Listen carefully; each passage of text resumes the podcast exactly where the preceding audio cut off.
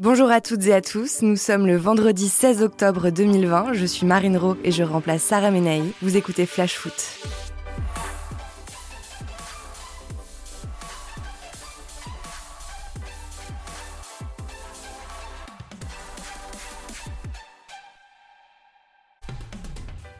Les semaines passent et se ressemblent en France où la Ligue 1 vit au rythme de la crise liée au Covid et aux restrictions sanitaires. Et les mauvaises nouvelles en appellent d'autres puisqu'après les annonces du gouvernement sur le couvre-feu, on apprend aujourd'hui par un communiqué officiel du club que les Montpelliérains sont fortement touchés par le Covid avec pas moins de 12 cas positifs.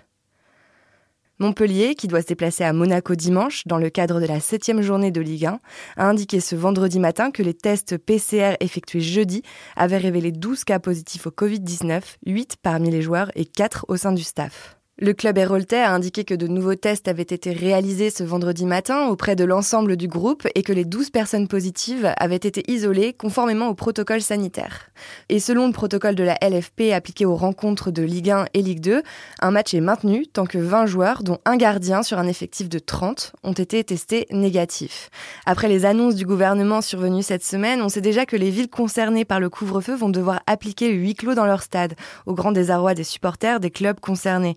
Le couvre-feu instauré en Ile-de-France et dans huit métropoles entre 21h et 6h à partir de samedi n'empêchera pas la tenue de rencontres professionnelles en soirée, mais elles devront se dérouler à huis clos. L'Association nationale des ligues de sport professionnelles, l'ANLSP, a été prévenue dès ce mercredi matin de ce nouveau dispositif sanitaire contraignant, nous indique également l'Elysée. L'ANLSP était chargée de faire redescendre l'information. Ce couvre-feu est légalement prévu pour quatre semaines, mais sa durée est prolongeable. L'exécutif entend d'ores et déjà l'étendre deux semaines de plus, soit jusqu'au 1er décembre. Avec ces huit clos, c'est un nouveau coup porté aux finances des clubs qui devront se passer des maigres recettes qu'aurait pu générer la billetterie entre les restrictions et les difficultés liées à la retransmission des matchs, comme on vous en parlait hier dans Flash Foot. Allez, on passe au match du soir. On vous parle aujourd'hui de Nîmes PSG. Nous, ce qu'on aime avant tout, hein, c'est. euh, La bagarre On vous en parlait hier, l'entraîneur nîmois Jérôme Arpinon a prévenu ses joueurs, il ne veut pas qu'ils sortent du match et surtout qu'ils montrent que du côté des costières, on sait jouer au football. Pas question donc de tomber dans les provocations et faire dégénérer le match. Les bagarres qui avaient éclaté entre les Parisiens et les Crocos en septembre 2018 sont dans toutes les têtes et on se souvient que TJ Savanier et que Kylian Mbappé avaient d'ailleurs respectivement écopé de 5 et 3 matchs de suspension après leur accrochage à la fin du match qui avait vu les Parisiens s'imposer 4 à 2 dans le Gard. C'est un contexte un peu particulier ce soir pour les Parisiens qui se déplacent à Nîmes et qui n'est pas sans rappeler les deux premières journées où Thomas Tuchel avait dû composer entre les retours de sélection, les blessures et les suspensions. Malgré les arrivées enregistrées en toute fin de mercato, l'entraîneur allemand va devoir repenser sa compo d'équipe et faire avec les forces en présence pour construire son plan de jeu. On sait déjà qu'on ne verra pas Marquinhos et Angel Di Maria. Le capitaine parisien s'était blessé avec le Brésil et on ne l'aurait pas vu quoi qu'il arrive. Les doutes planent sur certains noms et alors où je vous parle, les paris sont ouverts pour savoir si Neymar ou Mbappé seront présents sur la pelouse au coup d'envoi. En effet, Kylian Mbappé a enchaîné les minutes avec les Bleus et le Brésilien n'est rentré qu'hier d'Amérique du Sud où il a brillé avec la Seleção. Le coach parisien pourrait avoir dans l'idée de les faire souffler à quelques jours de l'ouverture de la Ligue des Champions. Ce match donnera donc peut-être lieu à des premières puisque Moise Kean ou le Brésilien Rafinha pourraient profiter des blessures de Mauro Icardi et de Marco Verratti pour effectuer leur baptême du feu. Le frère de Thiago Alcantara, arrivé au bout du suspense dans les dernières secondes du mercato, s'est entraîné sans aucun problème avec le groupe parisien présent au camp des loges pendant la trêve internationale. De quoi titulariser le Brésilien dès demain peut-être. Pour l'ancien coach de Dortmund, tout est possible. Le plus vite, ce sera peut-être Rafinha, car il était avec nous pendant la trêve. Il a montré qu'il était un joueur avec une bonne technique. C'est un mec super humble et agréable.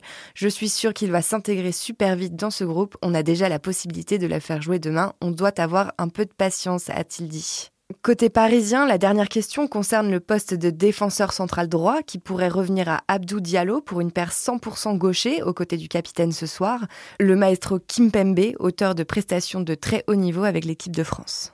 Et du côté du Nîmes olympique, me direz-vous, on a hâte de célébrer les héros. C'est en effet le retour des gladiateurs devenus empereurs au Costières, 13 jours après leur victoire dans le derby à Montpellier. C'est ainsi que les supporters avaient consacré leurs joueurs avec une banderole en hommage à leurs nouveaux empereurs. Mais côté terrain, c'est un peu la soupe à la grimace. Le forêt nimoise, né de la première victoire à Montpellier depuis 1977, paraît déjà loin. Après la défaite en amical vendredi dernier contre Rodez 3-2, l'entraîneur gardois doit lui aussi composer avec le retour de ses internationaux et du lot de petits bobos qui va avec.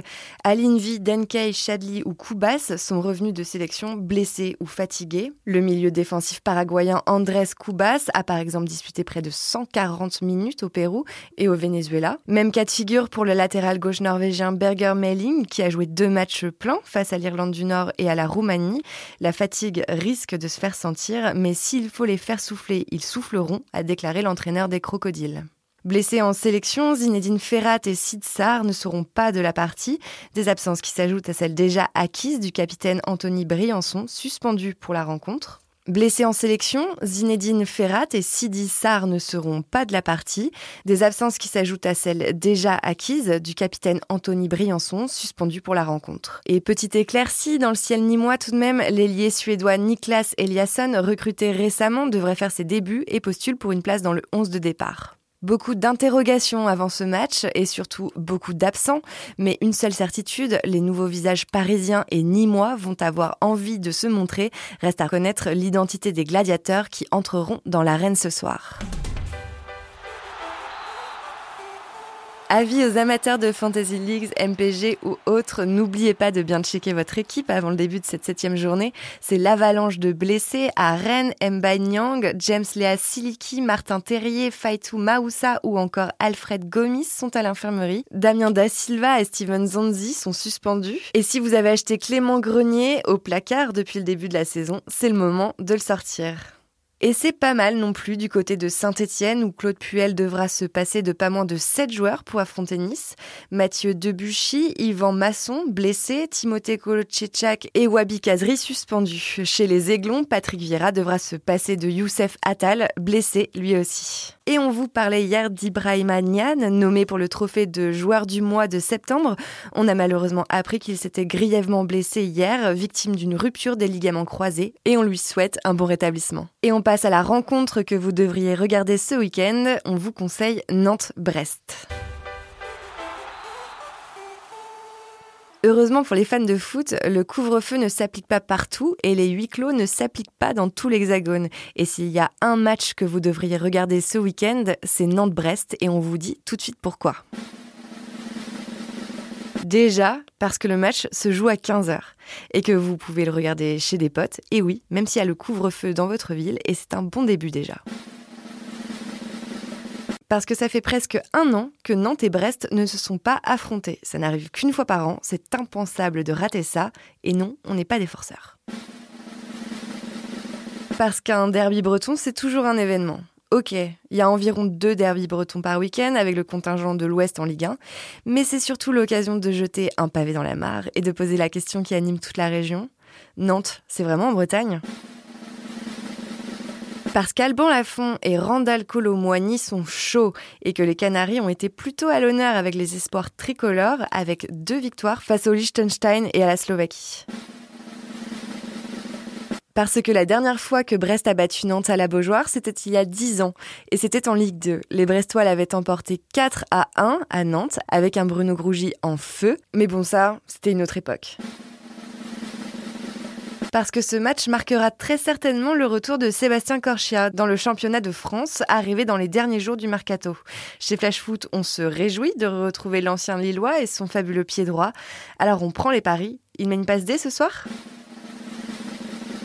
Parce que Romain Fèvre est en feu. Le jeune milieu brestois, déjà buteur à deux reprises avec son club depuis le début de la saison, a également marqué avec les espoirs samedi dernier contre le Liechtenstein.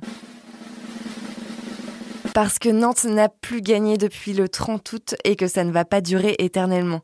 Enfin, on l'espère pour les pauvres supporters nantais en tout cas. Et pourquoi pas une victoire contre Brest dimanche pour se relancer. En tout cas, chez Flash Foot, on espère vous avoir convaincu.